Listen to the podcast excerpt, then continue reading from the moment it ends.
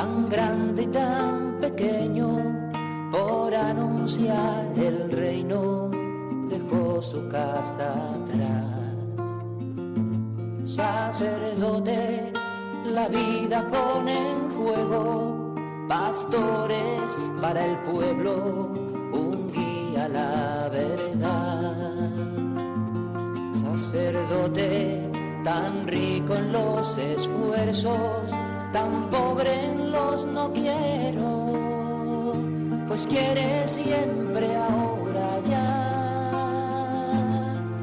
Comienza en Radio María, Sacerdotes de Dios, Servidores de los Hombres, dirigido por el Padre Miguel Ángel Arribas. En sus manos da el pan de vida, pastor con el buen pastor, al pie de la cruz, con el que está en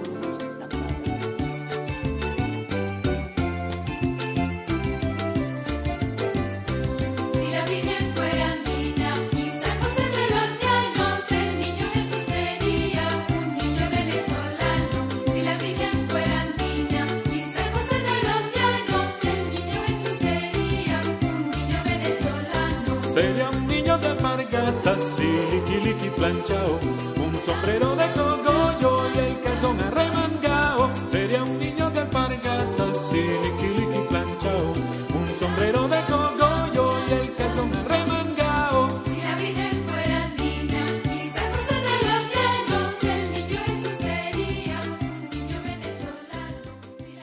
Buenas tardes, hermanos y amigos. Están aquí en Radio María, sacerdotes de Dios, servidores de los hombres, como cada tarde de domingo de 6 a 7, acompañándoles.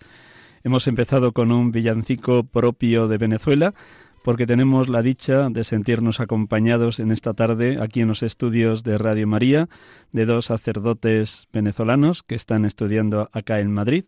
Nada más les saludo, como hacemos en otras tardes de domingo. Buenas tardes, Óscar, bienvenido. Luego ya presentamos mm, de dónde eres, de dónde vienes, qué estás haciendo. Y también buenas tardes, Óscar. Buenas tardes, gracias por la invitación. Buenas tardes, gracias por la invitación a este programa y darnos la oportunidad también de difundir eh, la cultura, las, nuestras tradiciones. En nombre de Dios, por supuesto, gracias por la invitación. Y también nos acompaña José Ricardo. Buenas tardes, José Ricardo. Muchísimas gracias por la invitación y agradecemos pues esta oportunidad que nos da de también contar nuestra experiencia vocacional en este programa tan prestigioso que muchas personas escuchan. Estamos escuchando un villancico venezolano. Vamos a terminar y luego ya entramos con la oración como es propio de cada domingo en este programa Sacerdotes de Dios, Servidores de los Hombres. Estamos aquí como peregrinos y debemos renunciar al deseo de continuar en esta casa el estudio nunca terminado del conocimiento del Evangelio. Mas no partiremos de aquí sin recoger rápida, casi furtivamente, algunas enseñanzas de la lección de Nazaret. La primera lección es el silencio. ¿Cómo desearíamos que se renovara y fortaleciera en nosotros el amor al silencio, este admirable e indispensable hábito del espíritu, tan necesario para nosotros que estamos aturdidos por tanto ruido, tanto tumulto, tantas voces de nuestra ruidosa y en extremo agitada vida moderna? Silencio de Nazaret, enséñanos el recogimiento y la interioridad. Enséñanos a estar siempre dispuestos a escuchar las buenas inspiraciones y la doctrina de los verdaderos maestros. Enséñanos la necesidad y el valor de una conveniente formación, del estudio, de la meditación, de una vida interior intensa, de la oración personal, que sólo Dios ve.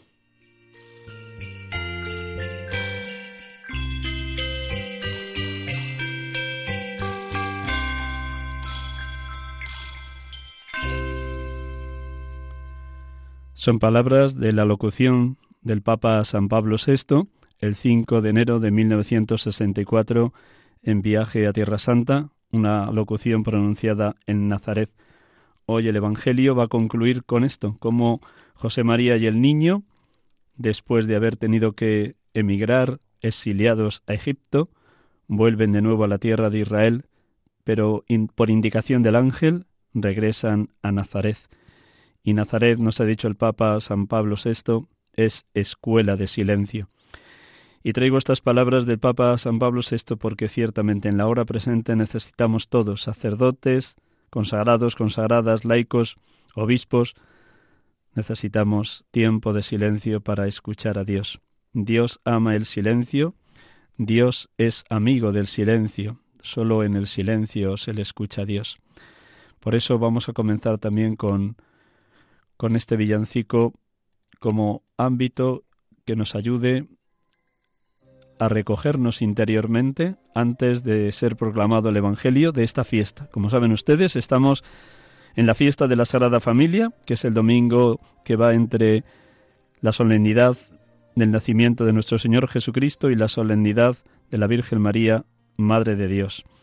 Hoy 29 de diciembre de este año 2019, en boca de Ricardo, vamos a proclamar el texto, según San Mateo, de la huida a Egipto. Un instante en silencio todos, para que el clima orante se adueñe enteramente de nuestra mente, nuestro corazón y nuestra alma, y así seamos mucho más capaces de acoger la palabra, esa palabra siempre viva y eficaz que penetra hasta lo más íntimo de nuestro ser.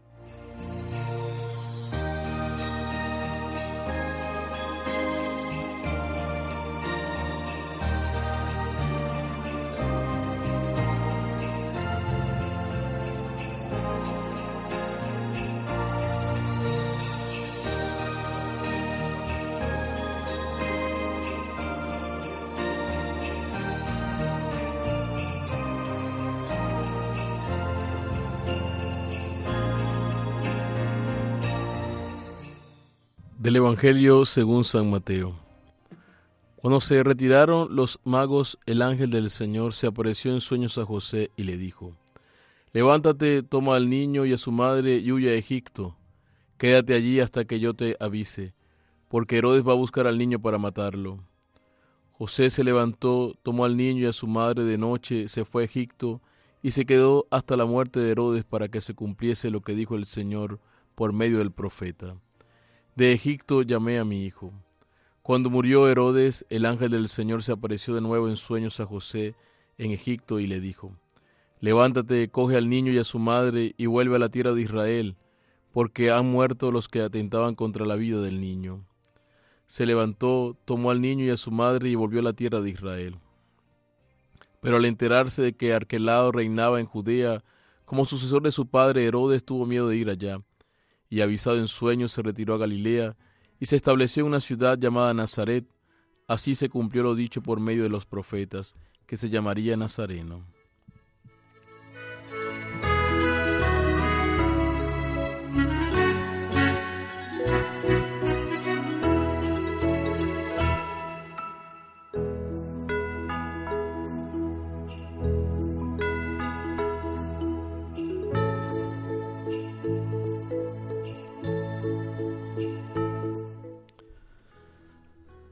Alabado y bendito seas, Padre Dios, porque quieres mostrar al mundo entero y a la Iglesia la unidad, la armonía, el clima de comunión que reinaba en la familia de Nazaret, en esa virginidad purísima de José y de María, amándose en pura gratuidad y volcando toda su ternura en el cuidado del niño que acababa de nacer en Belén. Bendito y alabado seas porque por medio del ángel indicaste a José que marchara lejos de Belén, donde el rey Herodes quería matar a todos los niños que habían nacido por debajo de dos años. Bendito y alabado porque llenaste de confianza a José para llevar a la Virgen y al niño a Egipto, lejos de la tierra que conocían, como emigrantes, como exiliados, viviendo en la más completa pobreza y desapropiación de todo, como anticipo de lo que sería la desapropiación total de Jesucristo en la cruz, que muere desnudo y pobre, abandonado por todos, salvo su Santísima Madre, la Virgen y el discípulo amado. Bendito y alabado seas, Padre Dios, porque hoy sigues llamando a recomponer matrimonios, a unir familias que están divididas o enfrentadas por herencias, ayudando a que padres e hijos vivan con verdadero cariño y amor lo que tú, a través del apóstol San Pablo, nos has querido comunicar hoy en la carta a los colosenses, que en toda relación de pareja, de relación padres-hijos, en toda comunidad cristiana, reine la misericordia entrañable, la bondad, la ternura, la paciencia, la libertad, la sencillez, el espíritu de hermanos. Que no nos cansemos de darte gracias porque tú sigues bendiciendo todo matrimonio y toda familia que vive en fidelidad a ti, tú que eres la suma fidelidad. Bendito y alabado seas Jesucristo, que siendo niño, te hiciste en todo igual a nosotros menos en el pecado. No retuviste ávidamente tu categoría de Dios, al contrario, te despojaste de esa categoría, pasando por uno de tantos, y así actuando como un hombre cualquiera, te entregaste hasta la muerte y una muerte de cruz. Gracias, Señor Jesús, porque sin dejar de ser Dios, como hombre, viviste en obediencia bajo la tutela de José y de María. Enséñanos, oh buen Jesús, oh niño Dios, a vivir también en obediencia a nuestros padres, a nuestros superiores, a cuantas personas hoy en la Iglesia tú les has llamado al ejercicio del pastoreo, desde el Papa Francisco a cualquiera de los obispos a los que tú has encargado el cuidado de una porción del pueblo de Dios en cada diócesis. Alabado y bendito seas, Espíritu Santo, que llenaste de gracia, de bendición a la Virgen María, la siempre pura, la siempre Virgen, antes, durante y después del parto, y que vivió en total amor con José, un amor gratuito, generoso, servicial, sacrificado, universal, capaz de perdonar siempre, un amor entrañable que hizo de la familia de Nazaret un verdadero ejemplo para el resto de familias cristianas a lo largo de estos 21 siglos de historia de la Iglesia. Alabado y bendito seas, Espíritu Santo, Espíritu de amor, Espíritu de vida, porque bañaste de luz aquella familia de Nazaret. Adorado seas, oh Dios amor, oh Dios perfectísima comunión de las tres personas, Padre, Hijo y Espíritu Santo, porque seguís llamándonos a todos los bautizados a dejarnos amar infinitamente por vuestro amor, y así experimentar que somos hijos e hijos muy amados, teniendo claro que aún no se ha manifestado lo que seremos, porque cuando se manifieste seremos semejantes a ti. Tú, oh Dios, has enviado a tu Hijo para que el hombre llegue a ser Dios. Alabado, bendito y glorificado seas, oh Dios amor, oh Dios perfectísima comunión de las tres personas trinitarias.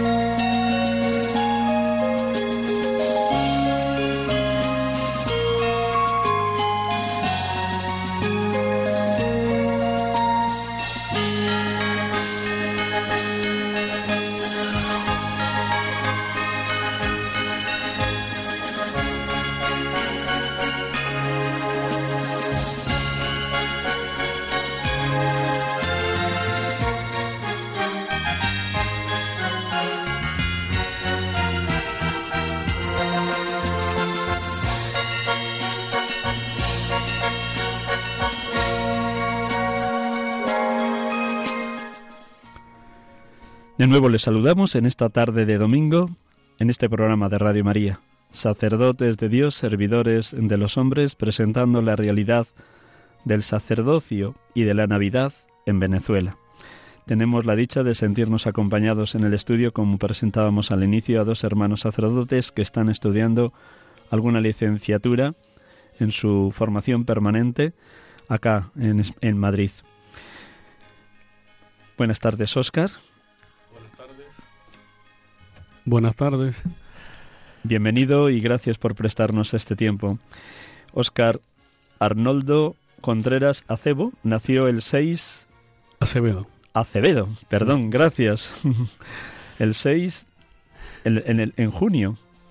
¿Qué, qué día? De enero. El 6 de enero Ujú. del año 1982 y fue ordenado el 18 de noviembre del 2011, con lo cual acabas de cumplir ocho años de ministerio. ¿no es así? Así es. Enhorabuena.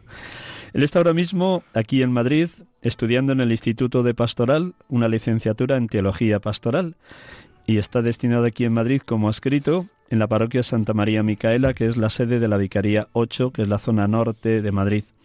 Él pertenece a la Archidiócesis de Mérida, en Venezuela, y antes él vivió como niño y como adolescente en su parroquia de origen, Virgen del Amparo, en Capurí. ¿Lo he dicho bien? Muy bien.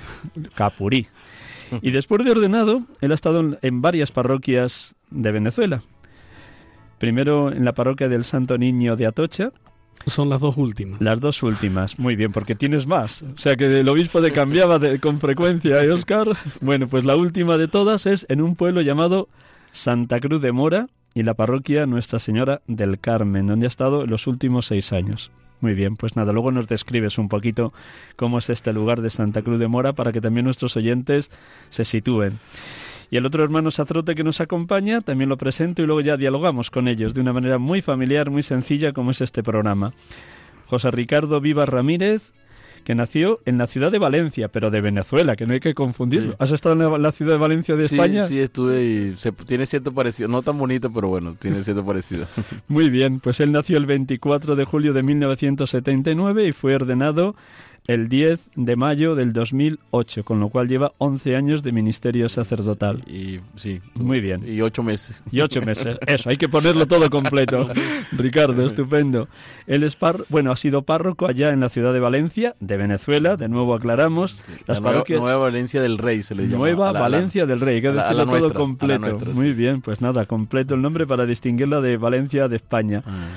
Él ha estado en las parroquias de San Miguel Arcángel y San José Obrero, ambas en Eh, Perdón, Valencia. me equivoco, es Jesús Obrero. Yo mismo Jesús me- Obrero. Fue, un laxus mío, fue un laxus mío. Pues nada, Jesús Obrero. Hoy viene muy bien con el Día de la Sagrada Sí, Familia, sí, lo de sí, Jesús Obrero, ¿eh? así. Muy bien, pues que el niño también iba creciendo en sabiduría, estatura y gracia ante Dios y ante los hombres, aprendiendo de José este Así es, oficio de es. carpintero.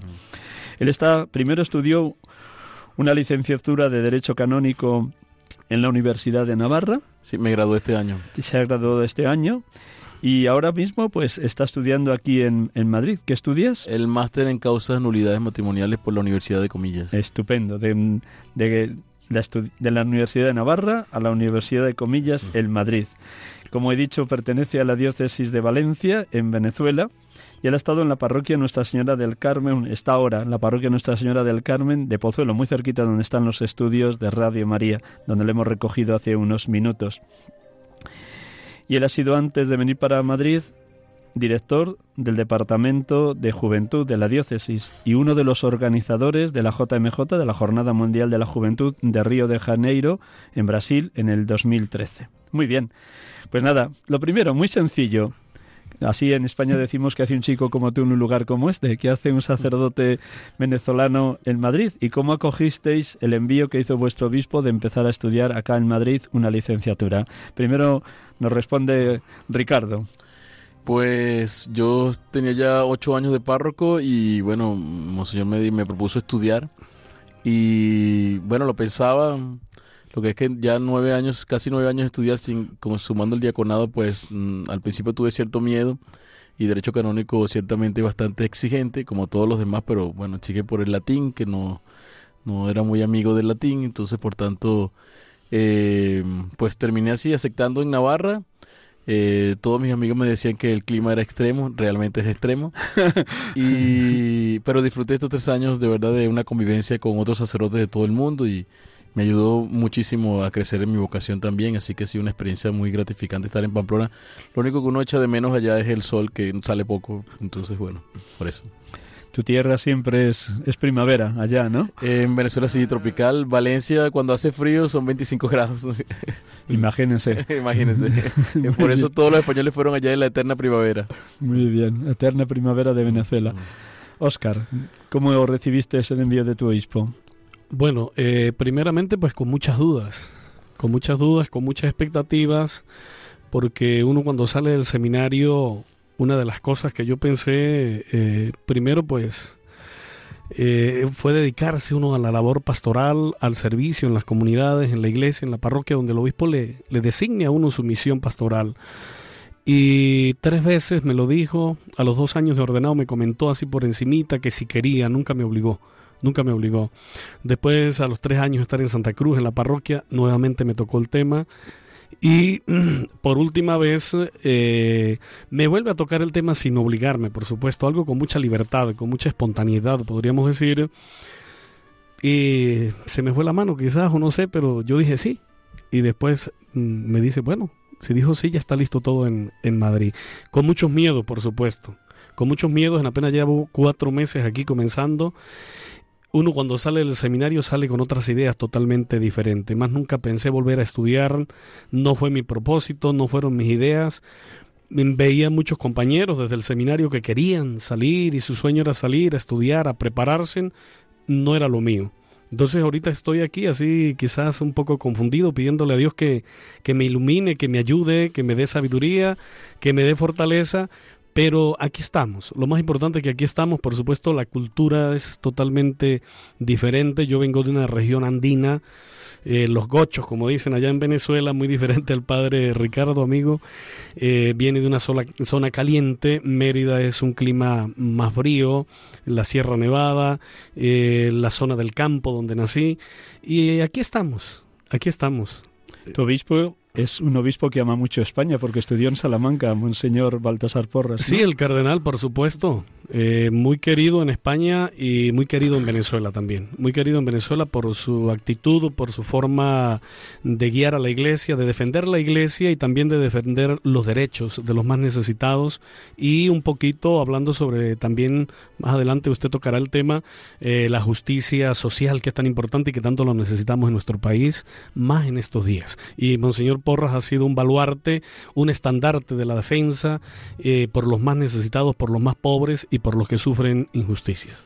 Ya que tocas el tema, Óscar, seguro que también al venir algo de dolor sentiríais de tener que dejar a vuestros feligreses de las parroquias donde estabais enviados y en una situación política, social, económica tan delicada de Venezuela. ¿Cómo, cómo te dolía el corazón cuando tomabas el avión en Caracas camino de, de Madrid, Óscar? Y luego nos responde Ricardo que lleva más tiempo en España.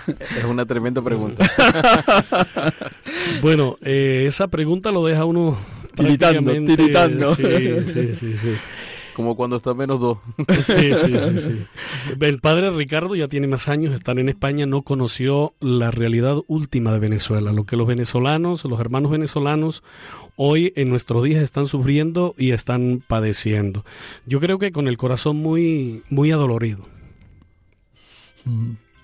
Ricardo, ¿qué noticias te llegan de tu diócesis, de tus hermanos de presbiterio, de allá de la diócesis de Valencia, Venezuela y de tu propia familia? ¿Qué noticias te llegan? Mm, Bueno, eh, llegan, claro, todos los días hablo con mi familia, está- toda mi familia está en Venezuela, eh, y con mis amigos sacerdotes, con los que más tengo contacto.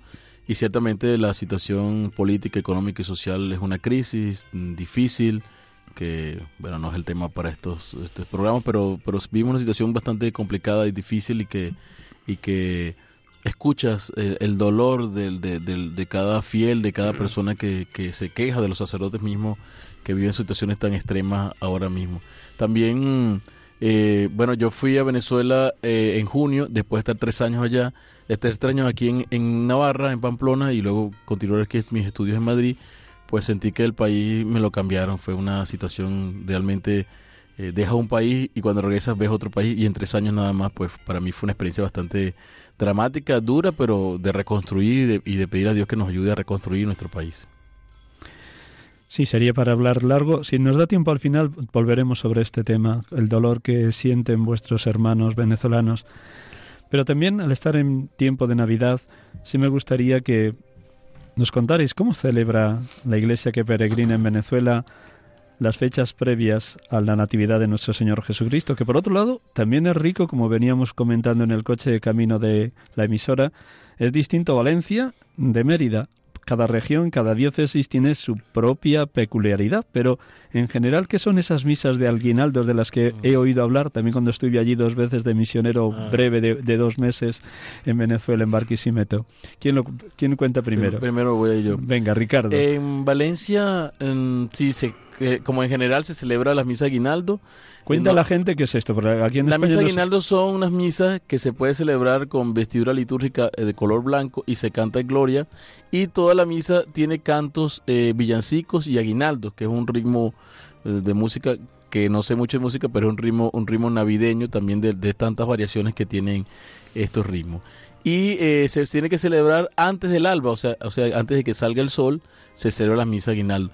Por la situación política de inseguridad que a veces se vive, pues se ha tenido que trasladar un poco más hacia que ya haya luz en, en, en las en calles. en las calles, pero en general antes se celebraban a las 4, 3, 4, 5 de la mañana.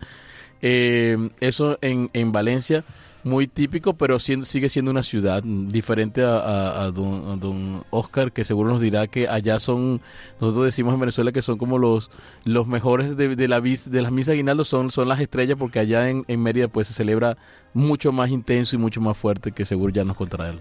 Se, se celebran, para que se sitúen nuestros oyentes, nueve días antes del Sí, 25 de Sí, diciembre. comienzan ¿no? el 16. El 16, esa semana última que aquí en España llamamos la semana última de Adviento, ya más pegada a la Natividad. ¿Qué es lo propio? ¿Cómo vive la gente allá en Mérida estas misas de Aguinaldo? Oscar. Primeramente, eh, yo digo que como sacerdote la experiencia que he vivido, nacido allí, criado, formado, es algo que forma parte de la religiosidad popular de nuestro pueblo, de la idiosincrasia, podríamos decir, de los valores culturales, ¿sí? Porque tal vez cuando uno habla de aguinaldo, algunos sacerdotes me preguntaban aquí en España, ¿qué van a pedir plata?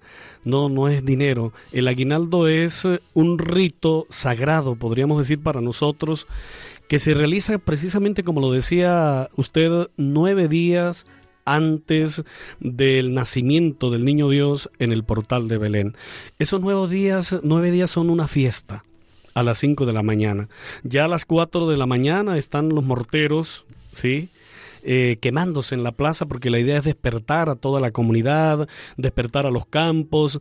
eh, las comunidades organizan cada novena, cada nueve días se organizan. Si por lo menos mi parroquia Santa Cruz de Mora, donde estuve, tenía 32 comunidades y se dividía con las instituciones. Entonces diferentes comunidades organizaban cada novena y cada comunidades trataban de hacer lo mejor de lo mejor, con ofrendas, con escenificaciones, con villancicos, con tambores, sacando sus grupos muy propios, autóctonos de sus regiones, ¿sí?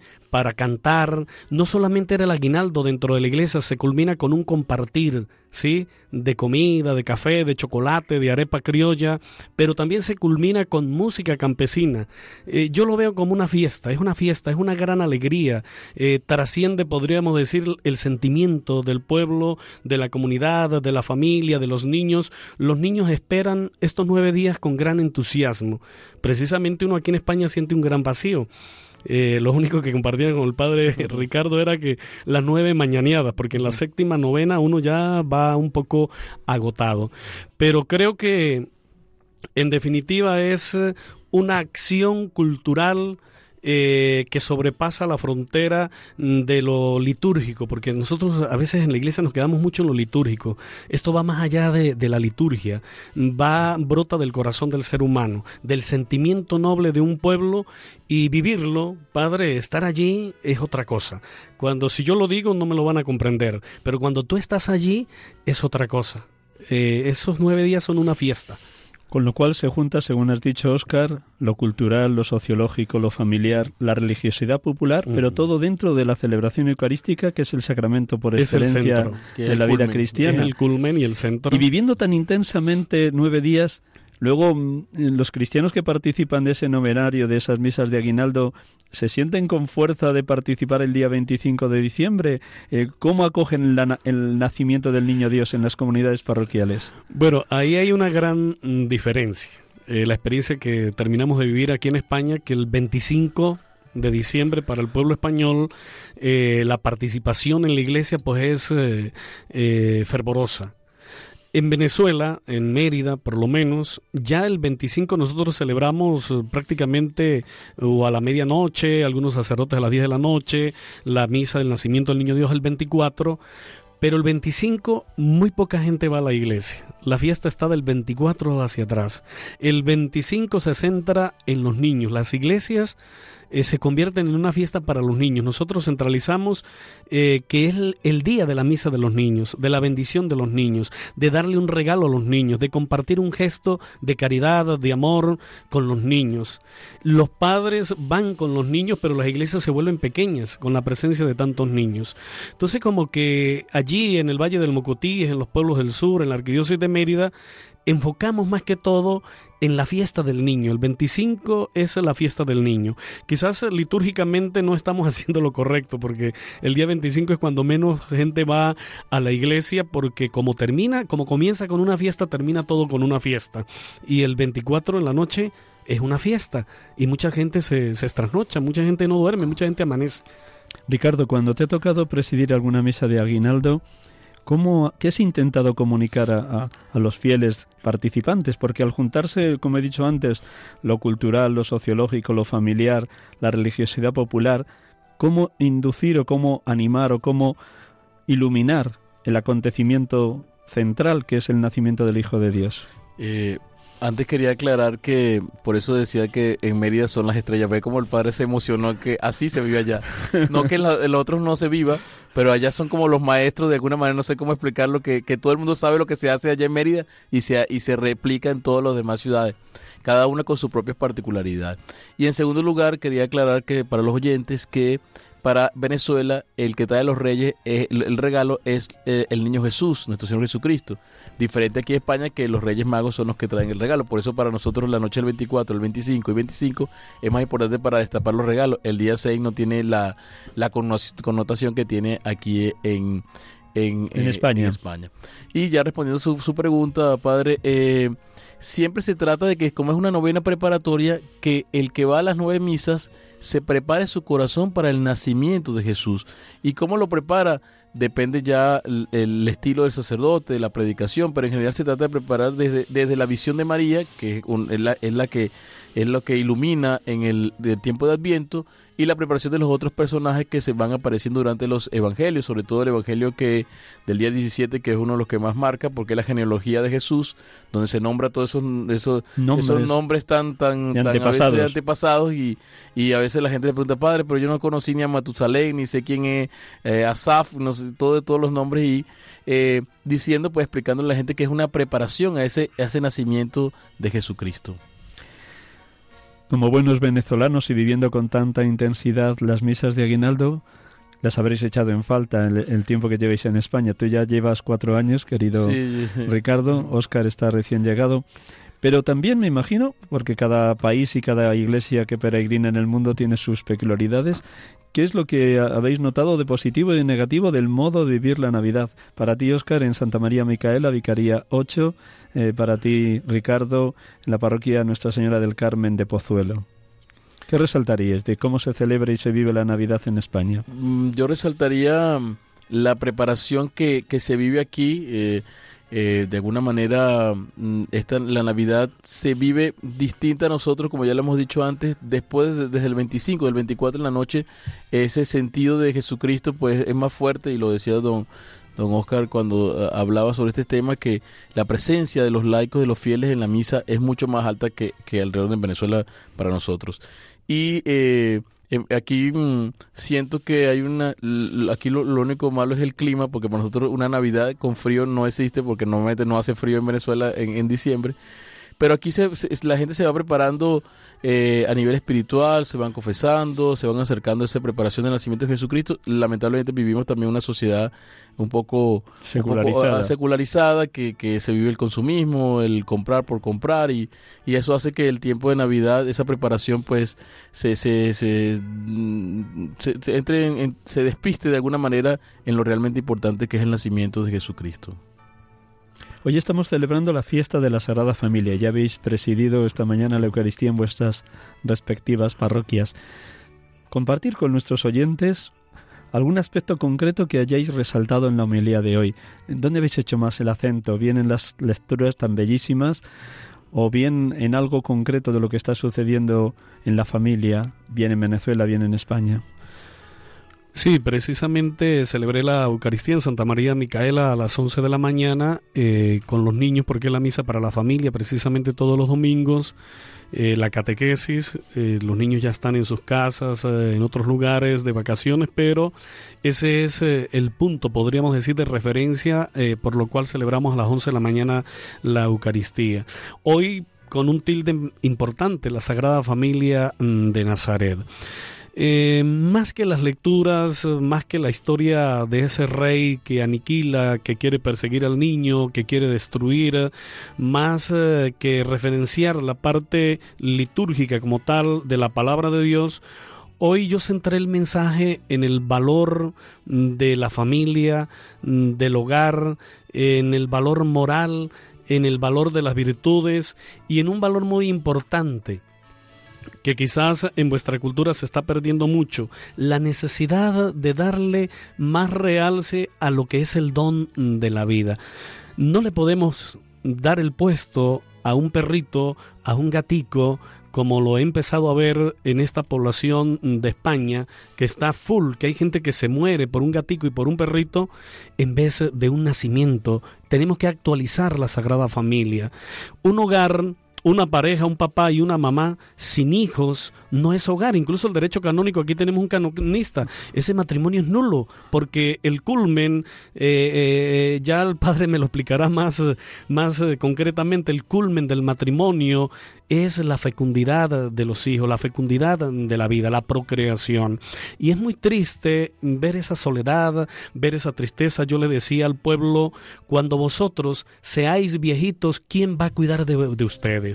¿Quién les va a acompañar? Un gato les va a cambiar, un gato les va a lavar, un gato les va a llevar al médico, un perrito va a hacer lo que hace un ser humano. El, el ser humano necesita de otro ser humano y nosotros nacemos precisamente en ese sentido espiritual de que nos necesitamos los unos a los otros. Y desde allí me fui orientando el 24, Padre, compartí la misa con el Padre Johnny y Don Ángel en donde están los ancianitos, vía, ay, se me va, vía Guadalices, hay una casa de ancianos allí, hay más de mil ancianos, no estaban todos en la misa, y yo veía lo que me transmitían ellos, ellos me decían, miren, mis hijos me abandonaron, y a veces llaman y preguntan, para ver si ya he muerto para distribuir los bienes. Un mundo materialista. Ese mundo modernista, consumista, nos está llevando a un mundo materialista. Estamos perdiendo lo más importante que es la vida. Yo hoy la palabra la enfoqué desde la vida, el valor de la vida, como muchas veces las leyes y los herodes que existen todavía en nuestras naciones, en nuestros países, colocan leyes y normas en contra de la vida, en contra de la dignidad. Y yo creo que esto no nos favorece, Padre, no nos favorece de ninguna manera. Quizás me salí un poco desde el contexto eh, bíblico para ir más a actualizar el nacimiento del niño Dios y actualizar lo que es la familia de Nazaret y lo que es la familia en sí. Muchísimas gracias, Óscar, por lo compartido. También Ricardo nos va a dar su pequeño matiz. Ya nos ha dejado sin palabras. Oscar. Bueno, pero seguro que tú tienes tu originalidad de donde acentuaste la homilía de yo, hoy. yo siento el- la homilía viendo que todas las familias tienen problemas y hay gente que puede pensar que la familia de Nazaret nunca tuvo problemas. Desde el sí, María, del sí de María comenzaron los problemas porque iba a morir apedreada al decir sí. Y comenzó mal porque después José la iba a rechazar. Y después no tenían dónde dar a luz porque no consiguieron, eh, terminan dando a luz en, en el pesebre, eh, en Belén, donde se- luego huyendo a Y luego huyendo a Egipto. Y nuestra familia, la familia de todos nuestros oyentes, de cada uno de nosotros también como sacerdotes, pues también tienen problemas y a veces imaginamos que la, una, una relación idílica en, en la familia. Y yo lo decía siempre y lo repito, tenemos una familia real, no ideal. La real es la que convivimos todos los días, con la que tenemos diferencias, con la que tiene virtudes, defectos, con la que tiene distintas circunstancias, pero que nosotros tenemos que reconocer y ver que la familia es la que tenemos. Y yo he, he un poco este concepto porque también lo llevo a muchos amigos que también son mi familia, aunque no lleven mi apellido ni mi sangre. Y a veces esos nos aman y nos quieren más y nos cuidan más que los que son nuestra propia familia de sangre. Ha sido mi experiencia sacerdotal y, te puedo decir de hermanos sacerdotes que considero hermanos, hermanos de verdad de la vida que Dios me ha regalado y creo que la familia eh, sobre todo en España, también en Venezuela ciertamente, pero en España necesita no verse desde los problemas, sino de las virtudes del perdón y la misericordia que tanto hace falta una sociedad que cada día se hace insensible ante el dolor en la familia, cada día se, se experimentamos ese, esa insensibilidad ante el que sufre y, como lo decía el padre Oscar ahora mismo, pues vivimos una sociedad que va creando hasta leyes para que esa sensibilidad sea de alguna manera legalizada. Vamos a hacer un pequeño alto con este villancico tan querido para vosotros y para todos los hermanos que vivís o viven allá en América Latina, el borrito sabanero. Un momentín.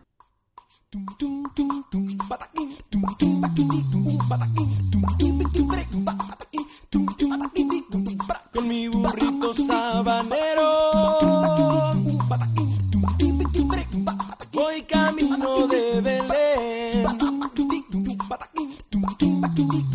Con mi burrito sabanero voy camino de Belén. Si me ven, si me ven, voy camino de Belén. Si me ven, si me ven, voy camino de Belén. Pero que si me ven, ven, voy camino de Belén. Pero que si me ven, ven, voy camino de Belén. Con mi cuatrito voy cantando. Mi burrito va trotando ahí. Con mi cuatrito voy cantando. Mi burrito va trotando. Si me ven, voy camino de Belén. Si me ven, si me ven, voy camino de Belén. Voy montado en mi burrito. Voy camino de Belén, pero que si me La gente me ve y me pregunta dónde va. tuki tuki tuki tuki. Tuki, tuki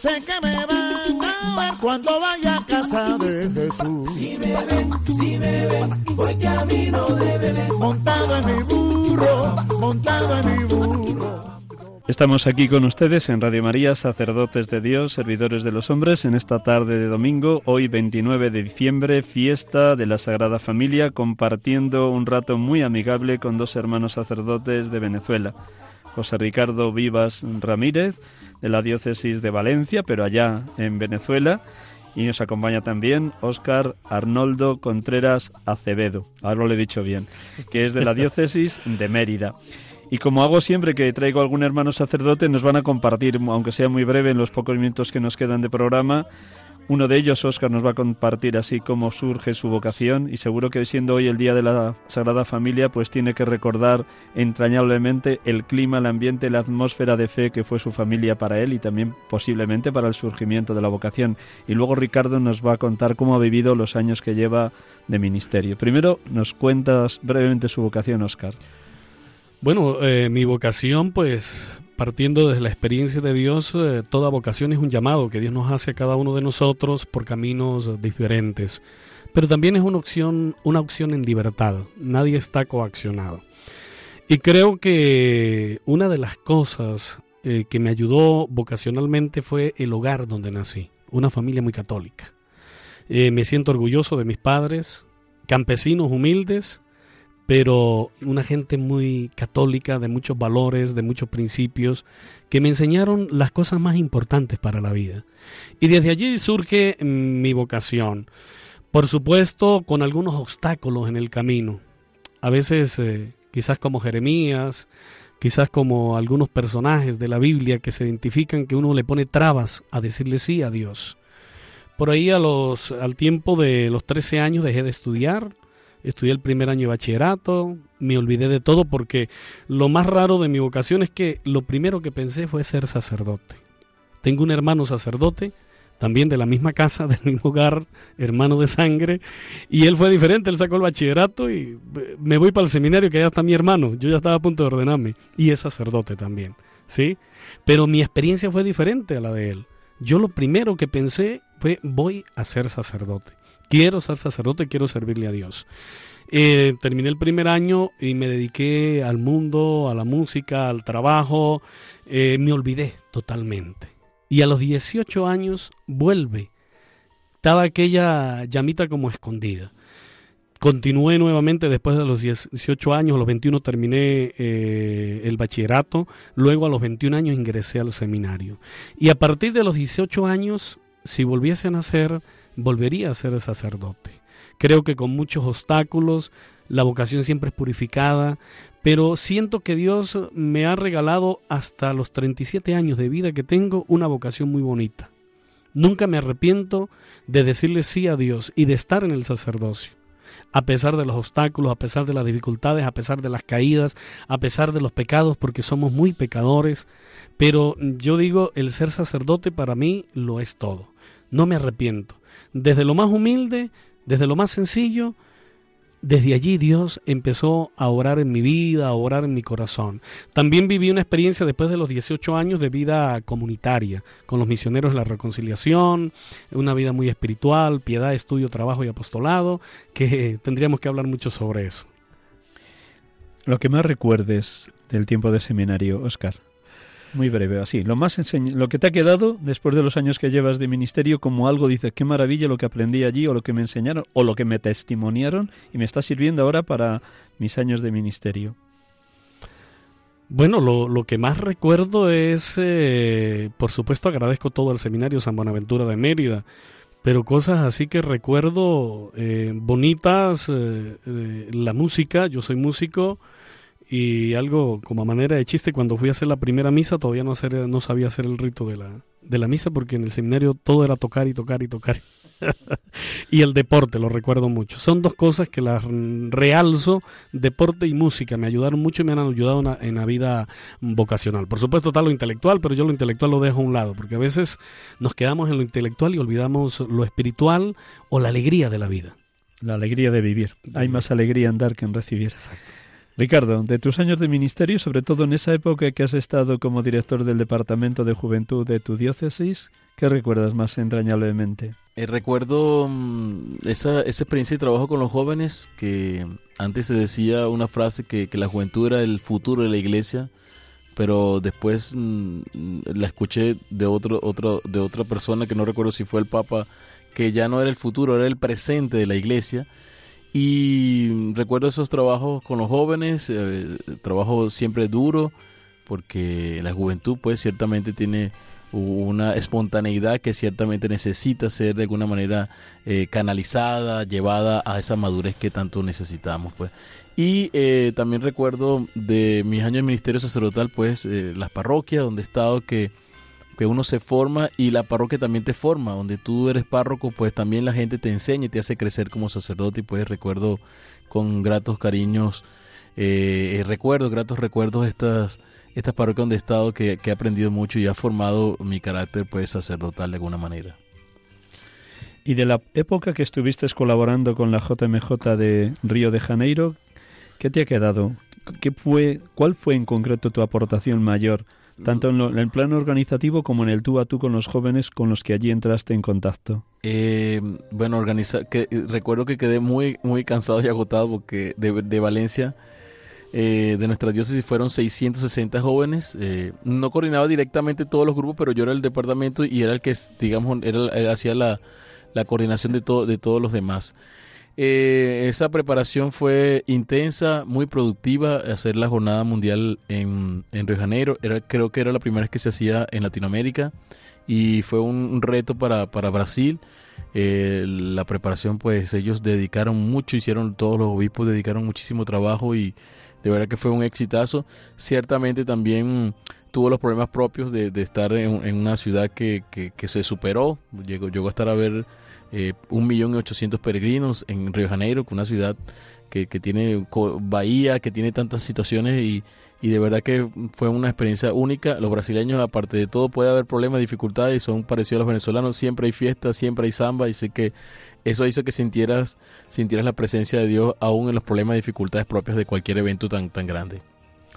Óscar, también dos minutos y vamos concluyendo.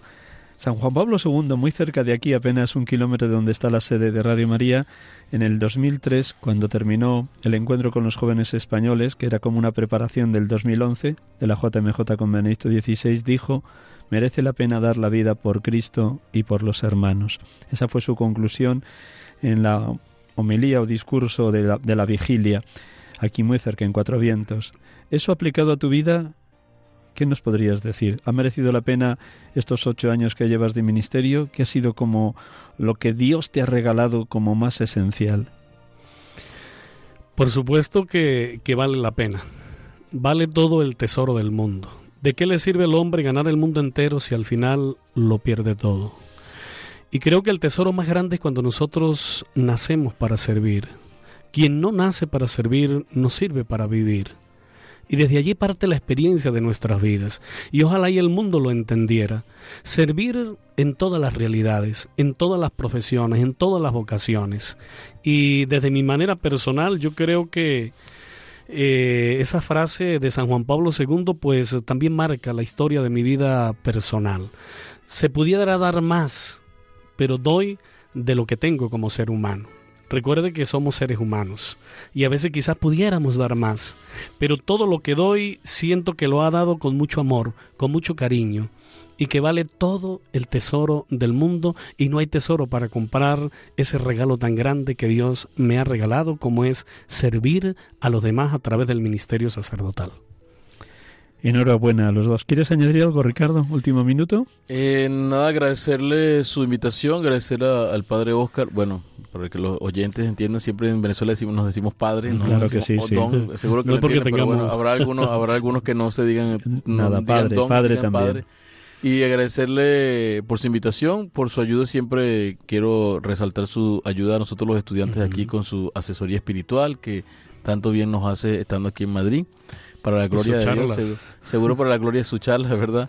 Para la gloria de Dios. Y nada, esta invitación, esperamos que nos repita la invitación también para otros momentos de Venezuela. De hecho, quisiera mm, re- invitar a todos los oyentes a colaborar con eh, la campaña de ayuda a tu iglesia en este año es por Venezuela, así que les pido a todos pues su colaboración y su ayuda por nuestro país, que las situaciones que todos saben que estamos pasando y pedimos a Dios mucha or- oración, le pido al Señor que pido a todos los oyentes pues que oren al Señor por nuestro país para que pronto podamos vivir cada día más libre y cada día más en armonía y en paz. Yo pido también a todos los oyentes lo que acaba de decir Ricardo, que recemos mucho por Venezuela, que se solucione esta crisis terrible política, social, económica y que vuelva a ser un país mm, realmente como, como si fuera la Suiza europea, la Suiza de América Latina, un lugar de paz, un lugar de reconciliación donde nadie pase necesidad.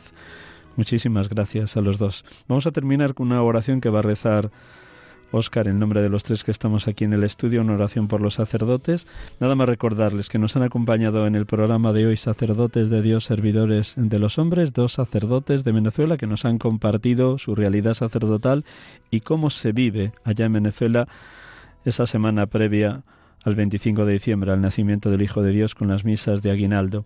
Nos ha acompañado Óscar Arnoldo Contreras Acevedo de la diócesis de Mérida y que está estudiando en el Instituto de Teología Pastoral y nos ha acompañado también José Ricardo Vivas Ramírez que está estudiando un máster sobre las causas de nulidad matrimonial en la Universidad de Comillas. Un instante en silencio con esta música y luego ya concluimos con la oración que nos va a leer Óscar.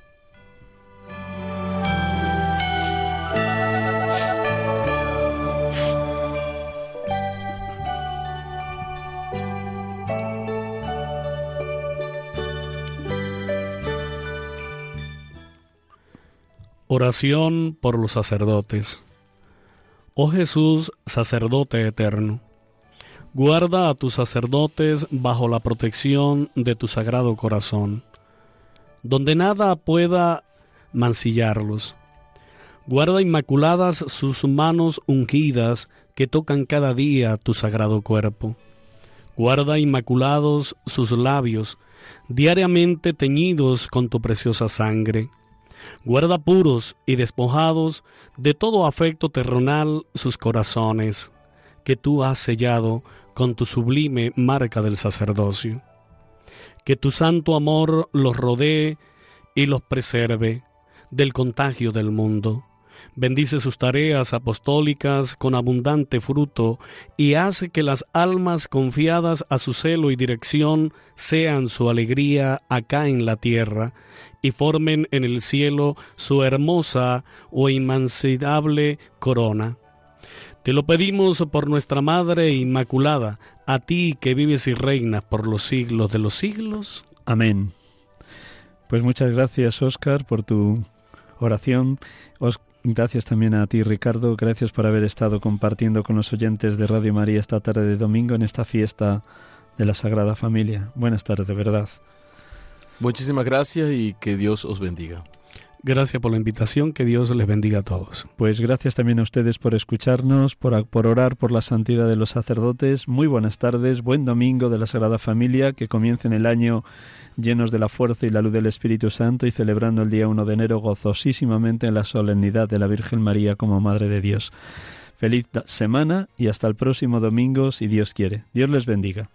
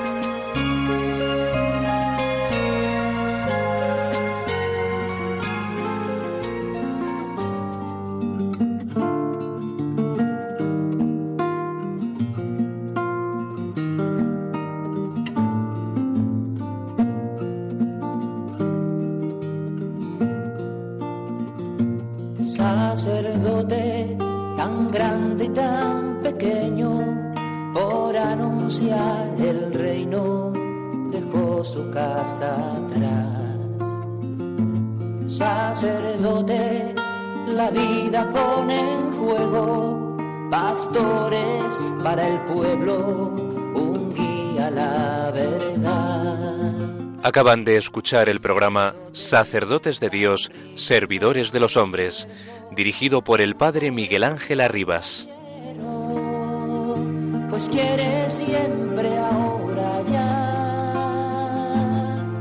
Pastor con el buen pastor al pie de la cruz, con el que está en cruz, lámpara de luz en la oscuridad, en sus manos da el pan de vida. Pastor está en cruz, lámpara de luz en la oscuridad, en sus manos